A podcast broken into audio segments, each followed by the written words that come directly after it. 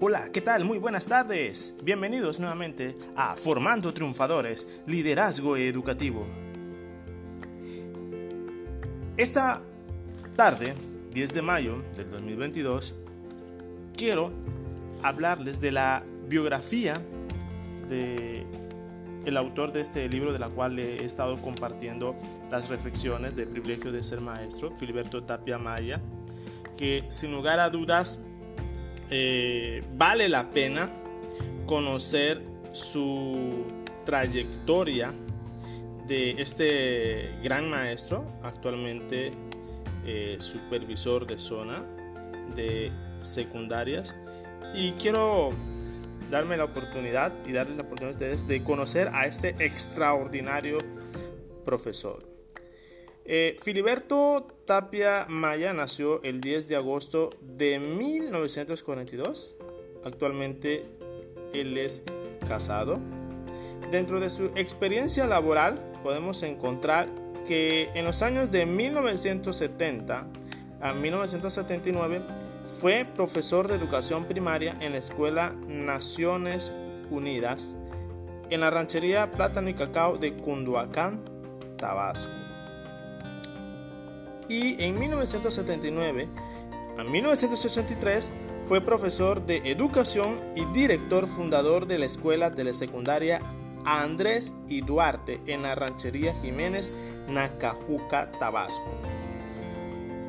Y del año 1982 a 1990 se desempeñó como director y fundador, nada más y nada menos, de la escuela secundaria Ignacio Allende en Frontera Centla, Tabasco. Y años más tarde, entre los años de 1990 a 1998, fue coordinador del área de español en la mesa técnica de la Secretaría de Educación en el estado de Tabasco. Y del año 1999, desde la fecha mencionada hasta la presente, ha sido supervisor efectivo de escuelas secundarias técnicas de la zona 4 en Carnas, Tabasco. Y nos encontramos también con otros eh, extraordinarios eh, proyectos que él ha emprendido a lo largo de sus años como docente frente a grupo. Algo que hay que, vale la pena destacar y mencionar, que en el año 1961 en el año 1965 recibió el título de profesor de primaria obtenido en la Escuela Normal Cristóbal Colón, La Salle, Puebla, y obtuvo una maestría en lenguas y literatura española en la Escuela Normal Superior de La Salle, Benavente, Puebla y nuevamente obtuvo otra maestría durante el año 2010 al 2013 en Administración Educativa de la Universidad del Valle de México, Campus Tabasco. El liderazgo que él lo ha distinguido como maestro y gestor social, en la cual él organizó la fundación de las escuelas, de las cuales les acabo de mencionar hace un momento. Eh, y como supervisor escolar, él ha organizado para los directores y maestros en las escuelas de la zona que él atiende actualmente, ha impartido cursos, talleres y capacitaciones para que la educación que se imparta sea más efectiva y significativa. Y dentro de sus publicaciones y proyectos que él ha emprendido son los siguientes. Escuela para Padres de Familia y Tutores, un proyecto en el cual él eh, contribuyó para una mejor convivencia y participación de padres de familia en la educación de sus hijos. Y también emprendió otro proyecto conocido como Todos contra el fracaso escolar, proyecto que involucra a todas las autoridades y maestros para abatir el fracaso y la deserción escolar en nuestro estado. Y por último, coautor del libro El privilegio de ser maestro, el cual es una reflexión del trabajo docente para que las nuevas generaciones reflexionen sobre la parte humana de la enseñanza. Después de haber compartido con ustedes esta eh, breve biografía del profesor Filiberto Tapia Maya, nos lleva a pensar de que él en su apasionante vocación, él ha emprendido proyectos para contribuir en la mejora continua de la educación de los estudiantes, pero de la mano con los padres de familia. Sin lugar a dudas, en su tiempo fueron de gran impacto y que hoy por hoy se necesitan de grandes formadores de la educación como lo es Filiberto Tapia Maya para implementar estos tipos de proyectos, implementarlos en esta época actual y por qué no emprender nuevos proyectos con esa misma visión de futuro con la que él en su tiempo nos compartió en el estado de Tabasco.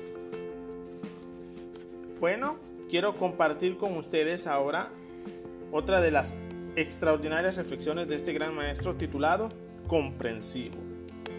La comprensión es la actitud de entender a tus semejantes situándote en su lugar y considerando el problema real.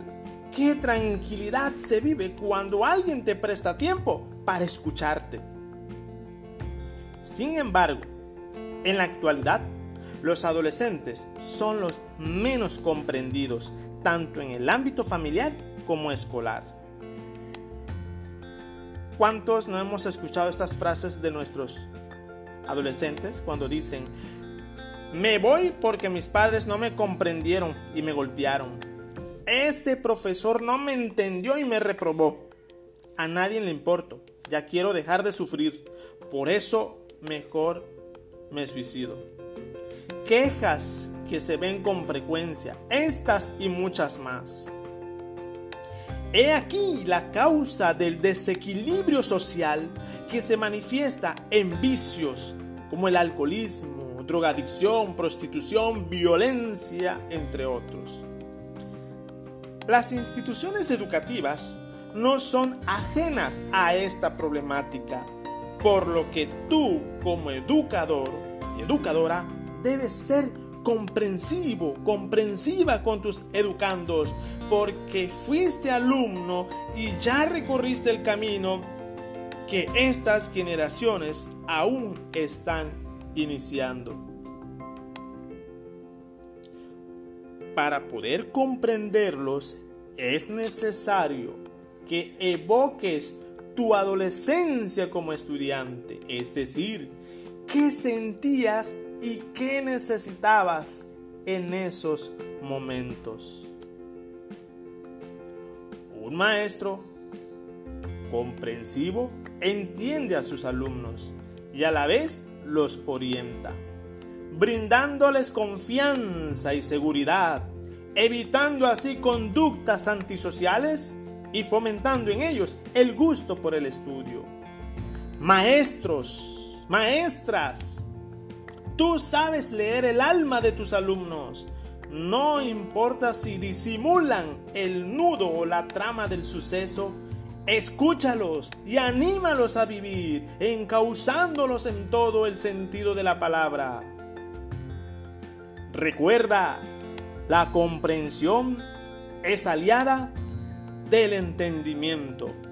Practícala y evitarás muchas injusticias.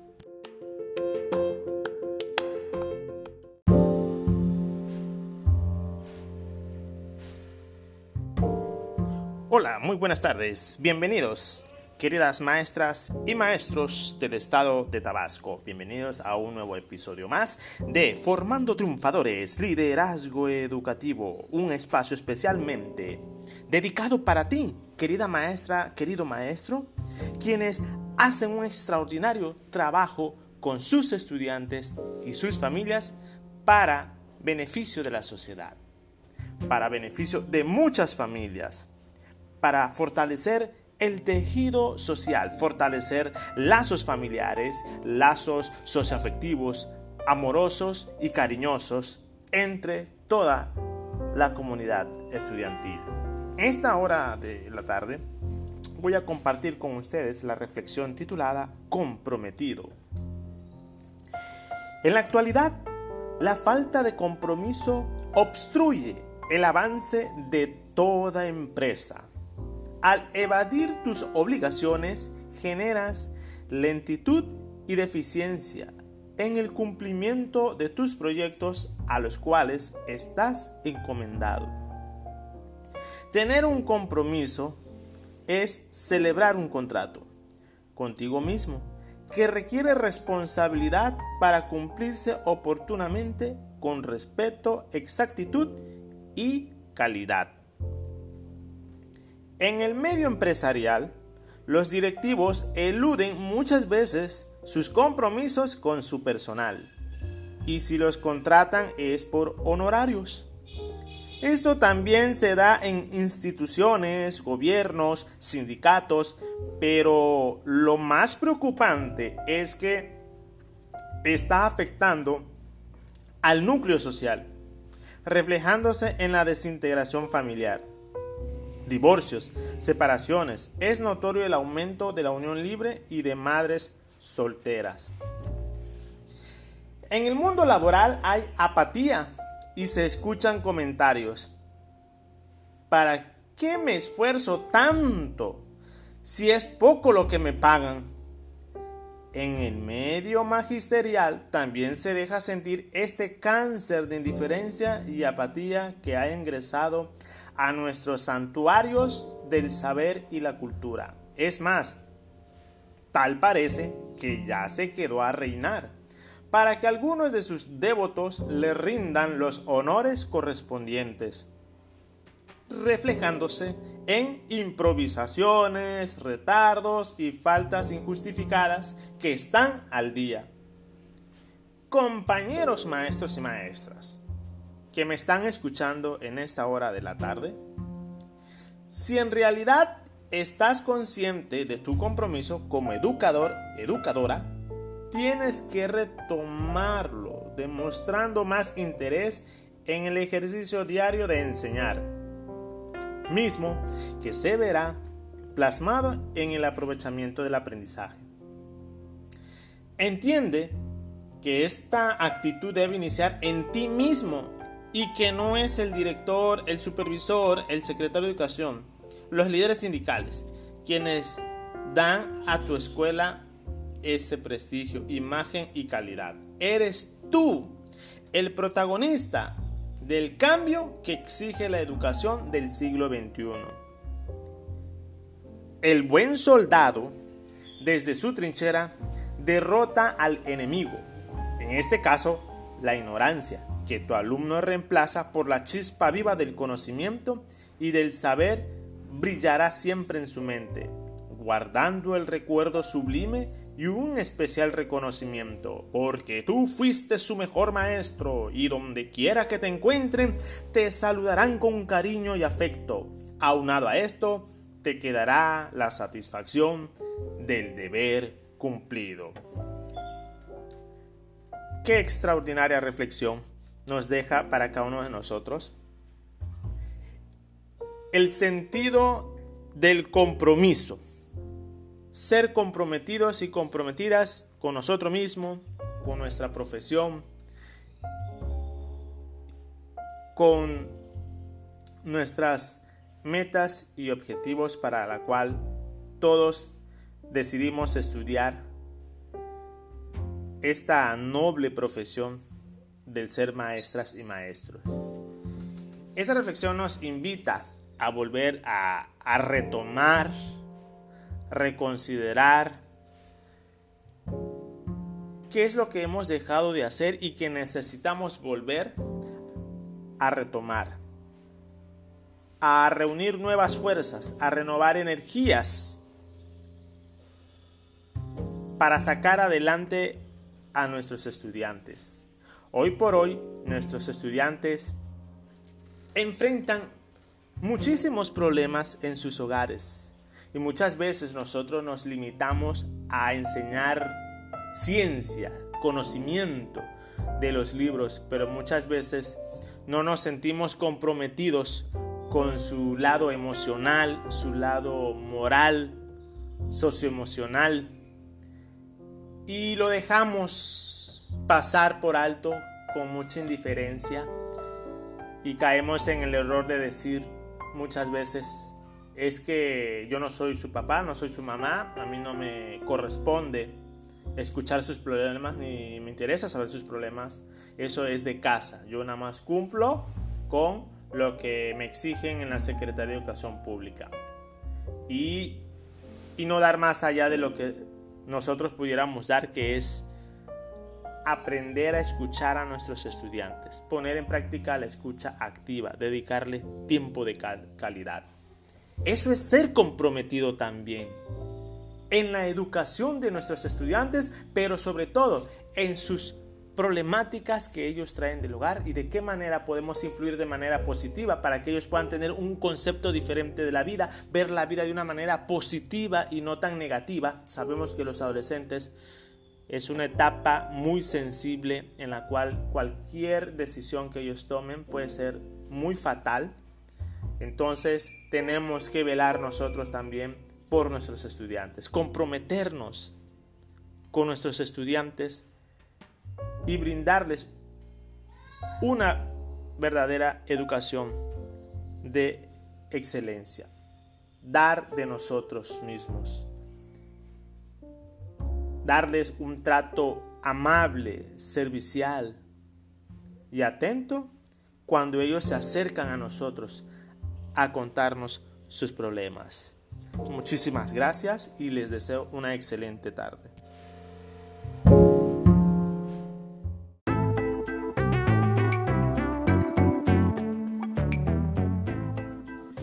Hola, muy buenas tardes. Hoy 18 de mayo del 2022, siendo las 11 de la mañana con 32 minutos, les deseo una extraordinaria mañana.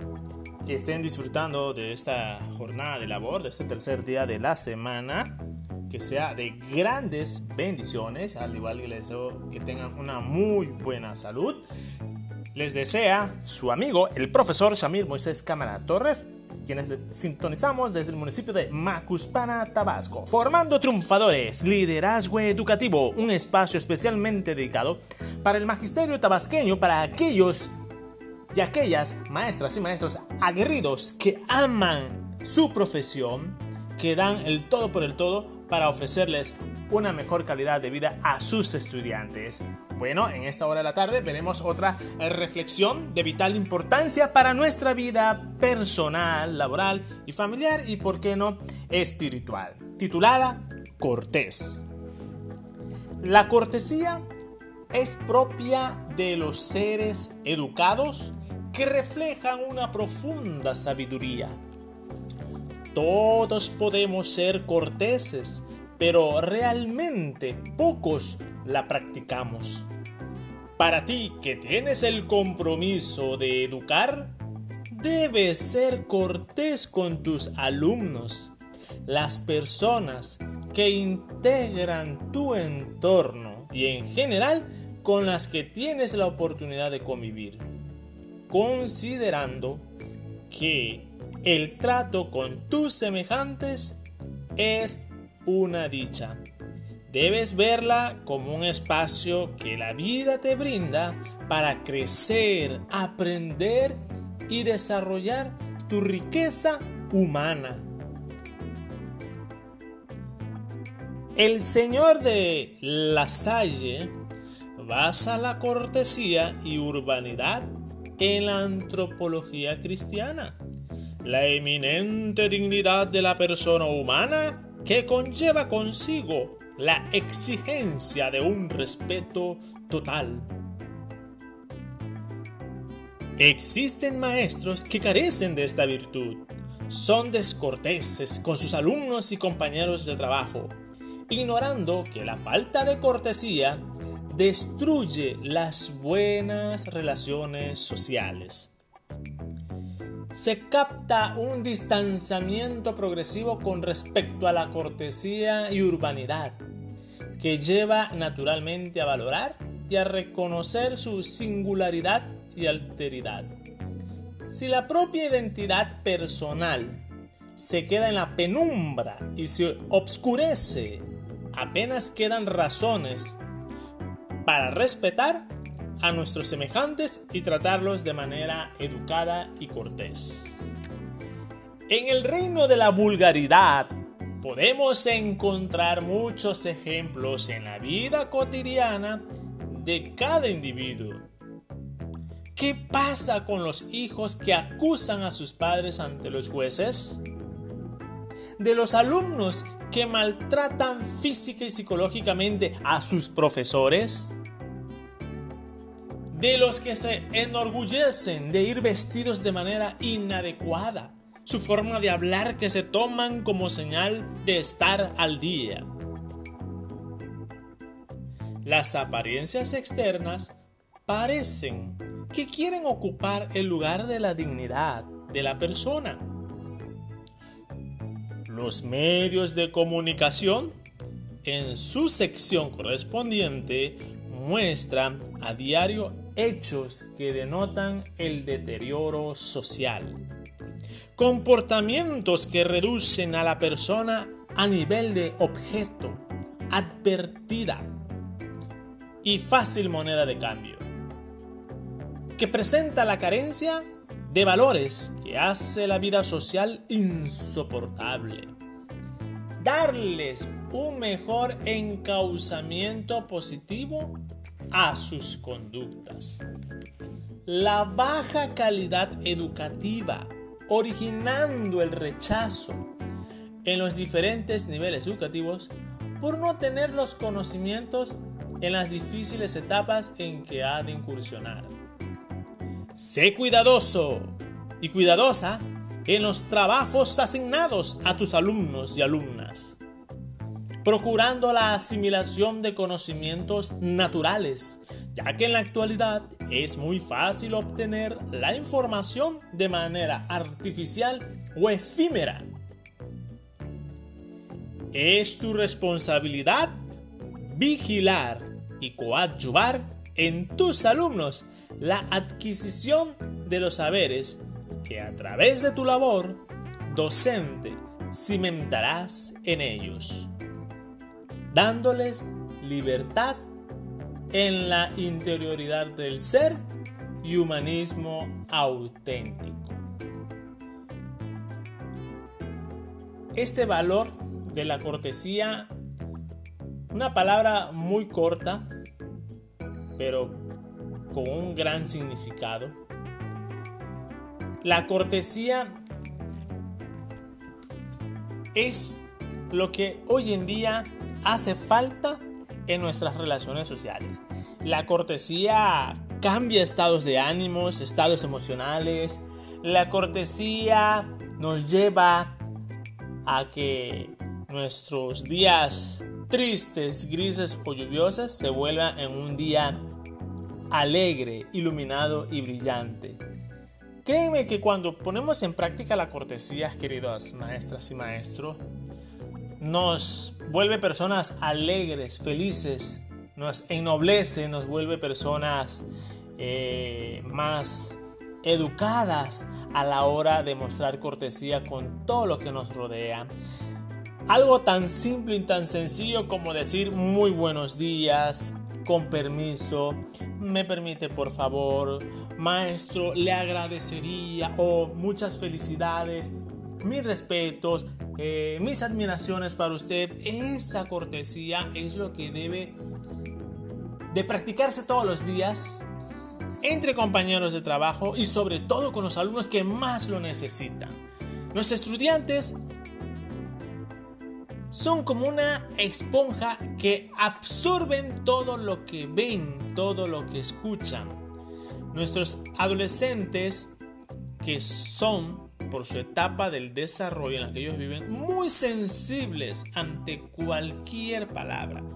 Por eso tenemos que aprovechar ese grado de sensibilidad que tienen los adolescentes para expresarles palabras corteses, palabras de cortesía, porque eso cambiará muchas actitudes negativas o pesimistas que muchos estudiantes traen de casa por muchos de los eh, violencia que viven en sus hogares y ellos verán que en su escuela como su segundo hogar es el hogar donde ellos reciben palabras dulces, agradables, de admiración. Pongamos en práctica la cortesía, queridas maestras y maestros, con nuestros estudiantes y créanmelo que con el paso de los años la vida nos los devolverá. Con el paso del tiempo, cuando nuestros estudiantes estén más grandes y crezcan, qué bonito y maravilloso es que después de muchos años, cuando los vuelves a ver, en algún momento etapa de su vida, de preparatoria, universidad, o ya cuando son personas grandes, vengan hacia ti a darte las gracias por haber cambiado sus vidas con tan solo ser cortés. Un acto de bondad, de cortesía, como invitarle un desayuno, una botellita de agua, un refresquito cuando más lo necesitaba, que no tenía para disfrutar de los alimentos o de consumir una bebida. Y más en estas temporadas fuertes de calor, esos actos de cortesía se verán grandemente recompensados cuando ellos se acerquen a saludarnos, a presentarnos su familia, su esposa, su esposo, sus hijos, y que en ese mismo momento muestren las palabras de agradecimiento de lo bueno y lo buena que fuiste con ellos. Y ese agradecimiento muchas veces puede ser de manera personal o puede ser público. Y esa es una de las grandes satisfacciones que nosotros como maestros tenemos en este extraordinario trabajo de la docencia. Y que muy pocos tienen esa, esa dicha de ser maestras y maestros y disfrutar de los frutos de nuestro trabajo.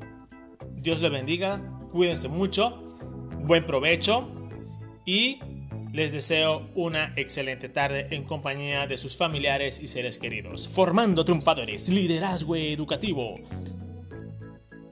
Nos vemos para la próxima.